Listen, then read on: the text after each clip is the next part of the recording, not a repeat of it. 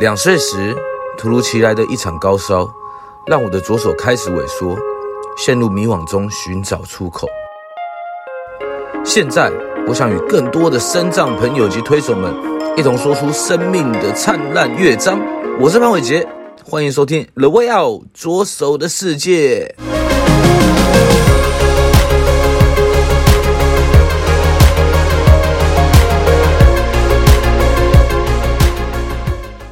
各位听众朋友们，大家好，欢迎来到 The Way Out 左手的世界，我是主持人潘伟杰。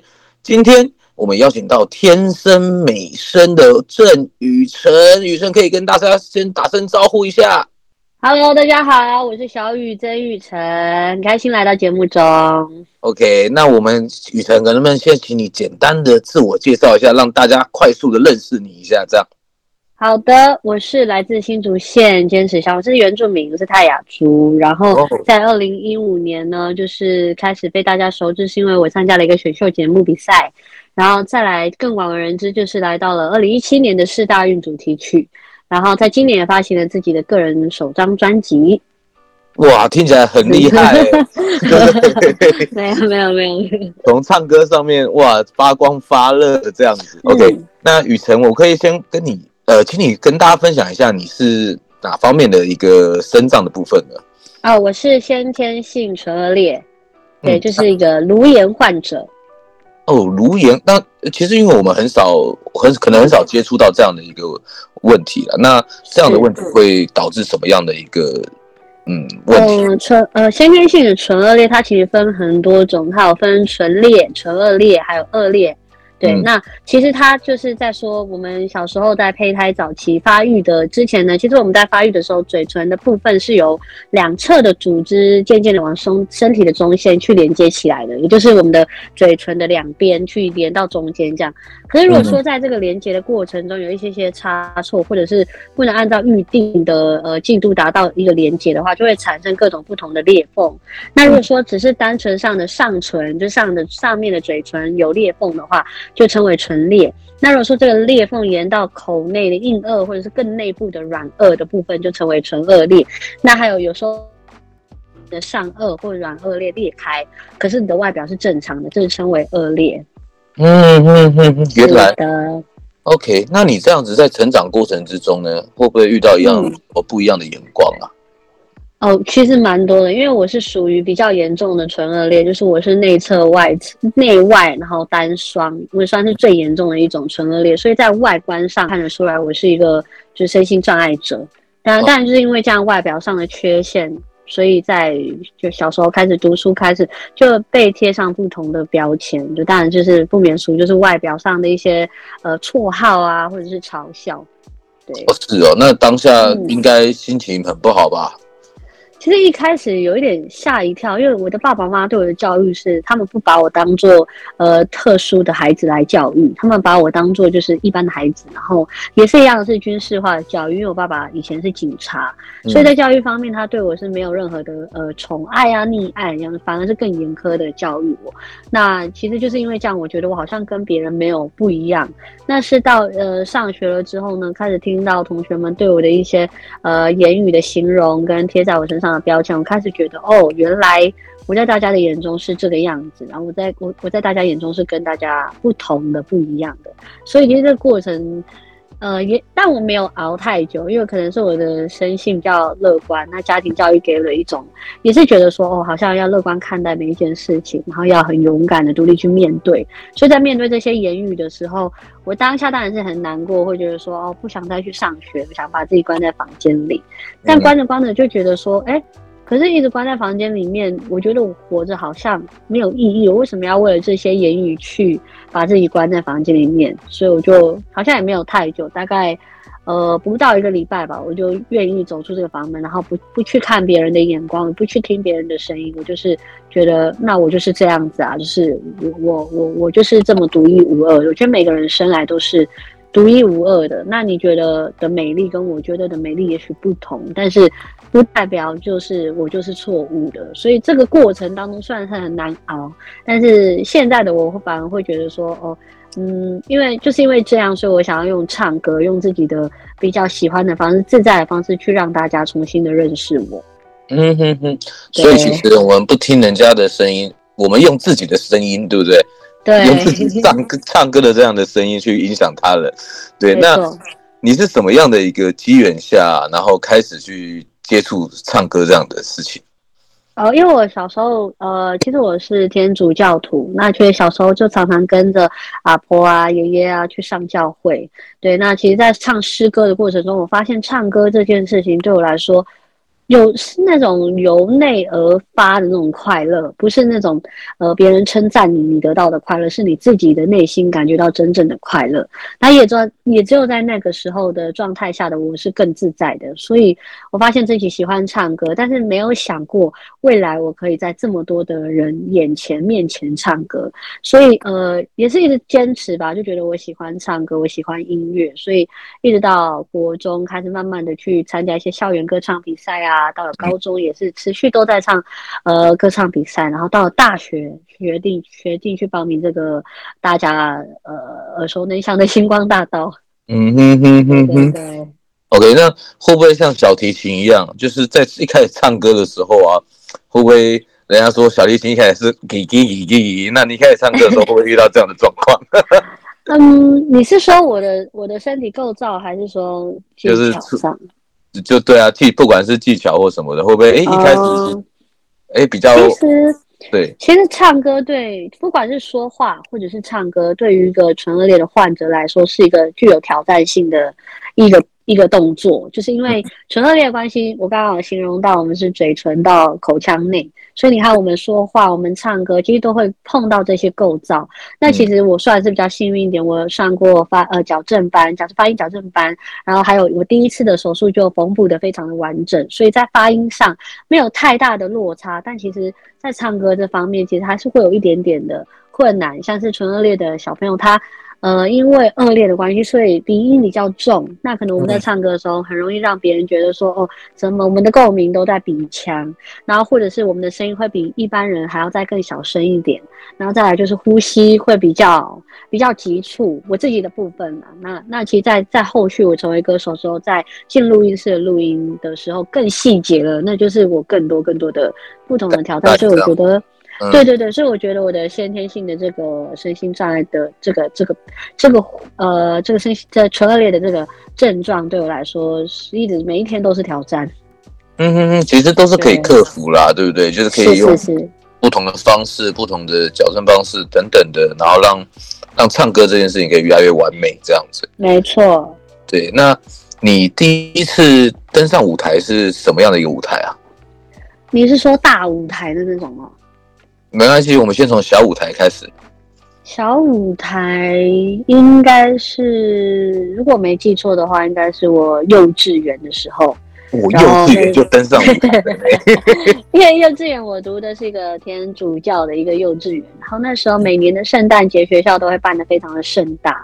我记得有一年就是呃，因为我是原住民嘛，所以那时候呃呃原原原方小老师那边就出了一个。原呃原住民的服装，让我们全部的小朋友穿，然后在那一次圣诞晚会上表演给呃来到这里参来到学校参加圣诞晚会的家长跟学生，还有附近的邻居们。所以那时候是我第应该是有印象以来站上舞台表演给大家看，就是那时候。那第一次第一次的感觉你还记得吗？第一次站上去的感觉？我我我记得，就是那时候呃原本我记得我是在一个群体当中，因为是大家一起跳。比较角落的，然后那时候，呃，修女看到我在边边跳舞，她就说：“哎，雨辰，你可不可以到前面来跳舞？”这样，所以她就把我摆在现在现在现在大家所称的 C 位，哇，就让我在 C 位上，对对对，然后就就手舞足蹈这样跳舞给大家看，我觉得很，那当下的感觉是觉得好快乐哦，可以让大家看到我自己这么有自信的一面。哦，真的太棒了哎！那这样子其实就慢慢开始累累积越来越多的经验了啦，对不对？对啊。然后，那第一次登上你觉得最大的舞台是什么舞台？最大的、最大、最大的舞台应该是第一次的话是选秀节目的舞台，就是星光大道。对，因为那毕竟就是电视播出去之后会有好多人看到。那他会不会很紧张啊？那个时候，当当然当然很紧张。那时候，其实，在电视录影的当下，我是整个脑袋是一片空白的。然后，因为我们那个赛制是你没有唱到评审按下第一颗灯，你是没有办法让电视机前面的人看到你，你会挡在那个拱门里面。然后我那个状态是，对对，我那个状态是想说啊，我要我要去在意这个门打不打开呢，还是我就把好好的把歌唱好？你可以自己把它打开了。我不行啊，那是机械的，我的人人是没有办法打开，那是那是遥控的，所以后来我就想说，我干嘛想那么多呢？我唱歌没有为了什么，就是为了要把自己的生命故事唱出来。那再来就是让大家听到我唱，我会唱歌之后，不再是用一些外表上的标签来。来形容我，可能你走在路上看到我，你叫不出我的名字也没有关系，但是你指着我，你可能会说，哦，她是那个会唱歌的女生。那我觉得这个标签的转换对我来说就是一种进步。所以，所以当下的状态是脑袋一片空白，然后门打开了，我也我也不知道，我也不想管，我就是好好的想要把我想唱的这首歌唱出来。哦，那打开那，嗯、对，打开那一刹那，你有没有内，你有没有非常的哇，那个内心有没有非常澎湃哇？打开了。还是说没关系，我就把歌唱完了。其实一半一半。当然，那个门打开的那一瞬间，我说：“哦，我就吓到了，说哦，我跟评审这么靠近，然后大观众有这么多，现场观众就这么多，然后其实当当下有点抖一下，就是有有吓一跳。然后但后来就是想说不管了，然后我就看最远的地方，就看最上面的地方，然后就想说不能，我不能分心，我不能在这个时候被影响，然后就、啊、就是假假装没事的把剩下的歌唱完。”没有把他们全部头都当西瓜看待，我那时候是当草莓，当草莓是不是？对。本节目由翻转影像及辉洪开发制作播出。OK，那其实我也很好奇，你是什么样的动力会让你去参加星光大道的选秀啊？故事蛮冗长的，在这这个比赛之前，我有也是去参加一个比赛，对，它是一个选秀比赛。然后在那个状态下，我是很记很因为第一次报名，然后就拿着身份证这样去登记啊，然后上台上台，那就是一个海选的过程。然后有三个评审，然后我已经介绍完了，都评审老师们好，我是第几号的曾宇成，接下来我要带来这首歌是什么什么什么。然后我要正要呼吸第一口气要唱出第一句的时候。评审就说：“呃，不好意思，你可能不太符合我们这次要甄选的选手。”啊，为什么？然后我就对，然后我就从脚底麻到头顶，我说：“哇，我还没开口唱歌，我就被否定了。”然后他们就说他们要甄选的是比较偶像型的歌手的选手。对，后来我就 后来我就有点讶异啦，就觉得有点吓一跳，说：“哇，我第一次报名这么大的比赛，我一直以为说。”没有，我没有不一样，我我可以被接受，因为过去都是在校园比赛，所以就是没有这种被被有有标准说是是外形要很姣啊姣好的，所以后来沉寂了蛮久，也难过了蛮久，大曾曾经也想过说啊，要不要就不要唱了，就是好好的当做兴趣就好了，不要再抛头露面了。嗯、那之后是听了一场。立刻胡哲的演讲，我相信大家都应该知道立刻胡哲这个很有名的作家，对对对。那我原本收到这个门票的时候，原本想说，哇，我会不会用一种很怜悯，然后很同情的心去看待这一场讲演演讲？但是后来就进了这个讲厅呢，到这个出了这个讲厅，我全程跟着大家是哄堂大笑的，就是你无法想象一个。没有四肢的人，他可以在一个讲台上面，甚至是一个桌子上面跑跑跳跳，告诉你他的人生有多少的无限的可能。然后是用一种很快乐、很自在、很鼓励大家的方法。所以出了那个讲堂之后，我就决定了，我要再试一次。嗯，然后我就去报名了这个星光大道。嗯嗯嗯，那有没有让当初当初那那个说不行的人后悔了？有没有？我是不知道他们还不记记不记得我，但是我希望那些老师看到我是。呃，是以我为傲的，会觉得哦很欣慰，就是对，因为因为我我并不会觉得说他们的对我的否定可能是一种错误，因为那本来就是一个可能就是一个偶像型的一个节目，但我可能自己没有注意到自己的条件可能不是属于那样子的，所以后来在报星光的时候，其实，在海选的过程还是有点紧张的，甚至我那时候想说是试水温的状态，我觉得我可能会被在否定一次，所以我没有很得失心没有太重，但后来就是很幸运的在这一路上就是得到评审老师的认可，然后一直走到走到电视机前面。嗯嗯嗯嗯嗯，真的太棒了。嗯、那所以海选的当下，我想那个一定是经历过这一切啊，一定是很多的煎熬。那海选的时候过的时候，你有没有哇？我终于做到这件事情。我当下其实蛮激动的，因为那个时候到海选已经筛选出两百，就两百三还两百六十个人，然后呢，在全部的人当中会有六张的免死金牌，也就是这个六六个人拿到免死金牌，你不用经过后续的筛选，你可以直接进棚内，然后我就拿到了其中一张。哇！Wow. 所以我觉得很澎湃，我内心非常的激动，因为当下呢，我记得我在台上唱歌的时候，其中一位老师叫陈建明老师，他就说了一句话，他说：“歌坛中有一个萧煌奇，为什么不能有一个曾宇成？”啊！然后我就非常的激动，动了，对对对，我非常的感动。然后呃，给我免死金牌的是中间的老师，他叫李星云老师，也是一个非常非常有名的老师。然后他在我唱。他哦，在我他们给我牌之前是，他老师问我说：“你刚刚唱的是《勇敢》这首歌，就是我可能是想要唱出自己的勇敢。”那老师问我说：“你有没有平常自己喜欢的歌手的歌？不一定要是激励人心的，只要是你喜欢的。”然后我就唱完自己喜欢的歌手的歌之后，还没唱完吧，李幸运老师就举起了这个免死金牌，然后全场轰动，因为大家都没有想到。我会拿到这个免死金牌，这听起来真的真的那个感受真的很感人呢，对不对？对啊，非常。OK，所以那个时候，二零一五，二零一五参加了星光大道，这样子结束之后呢，后来后来还做了什么事情？后来就是二零一六年，因为呃，星光结束之后，也是沉寂了蛮久一段时间，因为那个热潮过了，媒体新闻报道过去了之后，好像大家就。不太觉得我有什么好新鲜的了，然后，但我又好想要再继续就是唱下去，所以我又在网络上看到了一个公益创作大赛，我去报名，然后一路也是很顺遂的，到实体复赛结束之后，签进了一个经纪公司，然后签进了这个公司之后呢，在隔年呢就参加了跟这个公司旗下的艺人组成一个团体，然后我们一起报名了这个台北市大运主题曲的甄选，然后拿到了冠军，就演唱了主题曲这首歌。所以在四大运上面演唱吗？对对对对对。我、哦、那个那个有多少人啊？那个观众？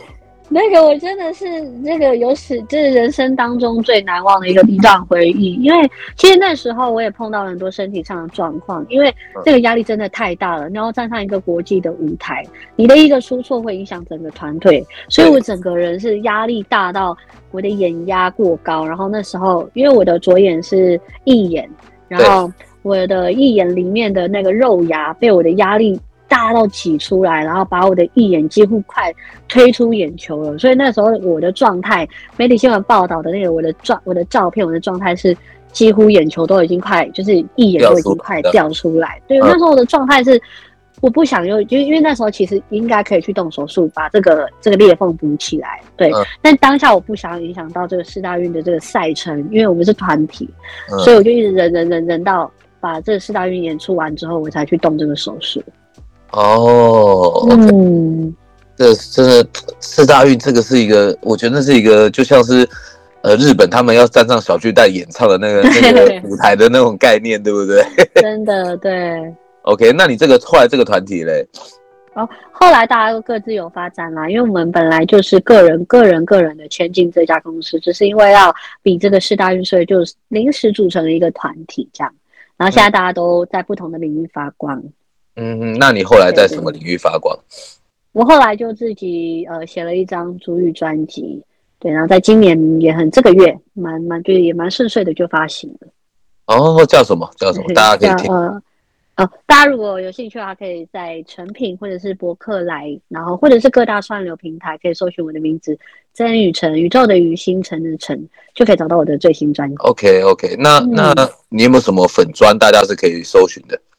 好，我有脸书跟 IG，脸书也是打我的本名曾宇辰，刮胡小雨有蓝勾勾的那个就是我，然后 IG 的话是搜寻 X I A O Y U 点 IG，或者是打我的本名曾宇辰也可以找到。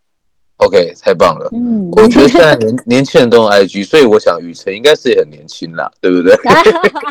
像我们这种老年人都是用 FB。我都有啦，我都有使用啦。OK OK，那雨雨辰，你后来现在现在也去呃罗罗惠夫卢颜基金会去担任一个模特的角色。那在担任这个角色的心境有没有什么不一样啊？我觉得蛮特别的，因为过去参加罗惠夫留言基金会的身份都是以歌手的身份，然后呃形象非常的好，然后要去跟着这些卢言儿啊一起去把这些，因为现在台湾对于卢言患者的认知还算是比较少的，所以呃。我们一直在透过各大的，像是现今天这样子的节目中的分享，也可以让听到这个节目的人呢，可以更了解唇腭裂是什么。那今年很不同的是，我是以唇腭裂患者，也就是卢颜儿的身份来回到这个大家庭当中，然后跟其他九位卢颜的模特，然后一起，然后跟我们的卢呃魏如萱，呃，她是这一次的活动的大使，然后一起来完成这一次的公公益拍摄展。对，嗯，哦，所以它是一个摄影展。呃，对，摄影展。哦，太棒了！所以我们只要去搜寻罗惠夫卢岩基金会，就可以找到这些资讯，然后去了更更了解我们卢卢岩的患者他是有什么样的状况啊，或者是有什么样。对，因为现在在台湾，呃，对于卢颜罗慧夫，呃，对于卢颜患者更更加的认识的，就大家可以透过卢慧夫颅颜基金会。那如果想要认识这个展览中的每一位颅颜儿、颅颅颜模特的话，其实现在在呃台北捷运或者是高雄捷运都可以看到我们的，在走廊当中都可以看到我们的照片跟我们的介绍。那在线上也有线上的展览，大家可以搜寻那个“看见改变”。摄影展改变考以看见改变摄影展，所以你也是很多创举，又去唱歌，然后又当模特，然后现在又在捷运上面又看得到你，对不对？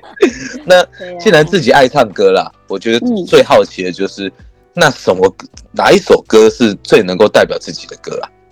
哦，其实我要真的很推荐我的这一张专辑当中的《美丽》这首歌，因为很多人都会觉得，呃，审美观好像是每个人不同的审美观，但我自己觉得是美丽是由我们自己来定义。那其实我写这首《美丽》这首歌的时候，有近乎快要碰到忧郁症的边缘了，哦、因为我要，嗯、我要非常的呃挖空我自己，我要写到我的很很伤疤的地方，因为这首歌我是。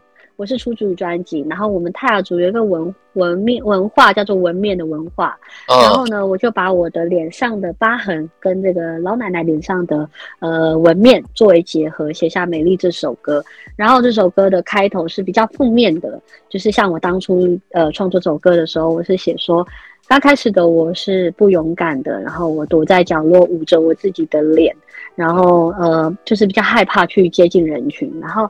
到了中间呢，我写了呃呃，婆婆奶奶说她脸上的这个纹面呢，是她生命勇敢的证据。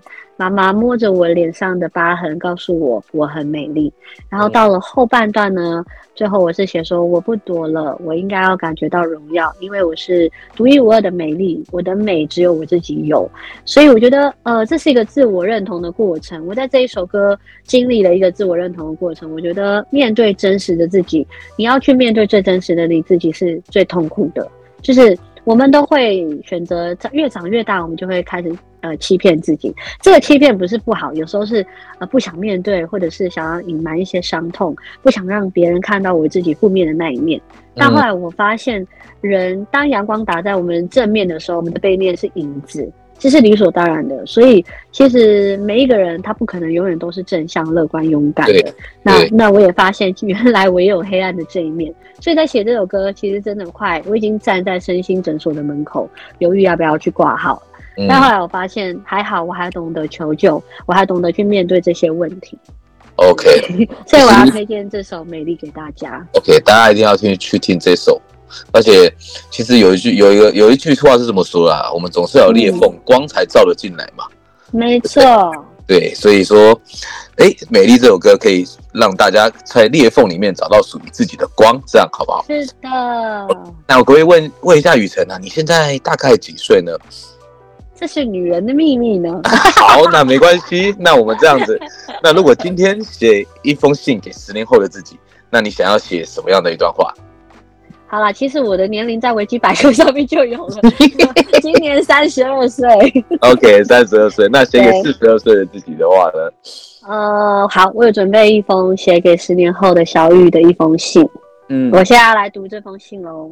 好，好，嗨，十年后的小雨，你好吗？还在唱歌吗？还在说故事吗？是不是依然爱自己呢？这一路还是有许多的不容易吧。还是有难过、想哭的时候吧，但我相信你依旧像光一样，只懂得前进，不会后退。请你也要一直记得，面对问题没有别的办法，只有迎刃而上。还有，你就是你，不必像谁，开开心心的、健健康康的，尽情成为更好、更亮眼、更有影响力的人吧。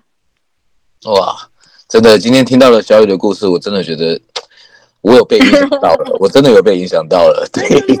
对，是，是我就是就是就是露出每一个平台的目的，就是我真的希望我可以是一个有影响力的人，真的可以，其实可以带给大家更多的能量啦，然后在生命当中更能够听到你的故事，我们更能够往前走，对不对？没错。OK，那小雨，你知不知道每一个节目的最后有一个很重要的仪式，你知道什么吗？哦，有仪式哦。对对，有个很重要的仪式，一，嗯、呃，是什么？很困难吗？不会，很简单，就是我们正在看 YouTube 或者什么，都有一个很重要的一段话吧，对不对？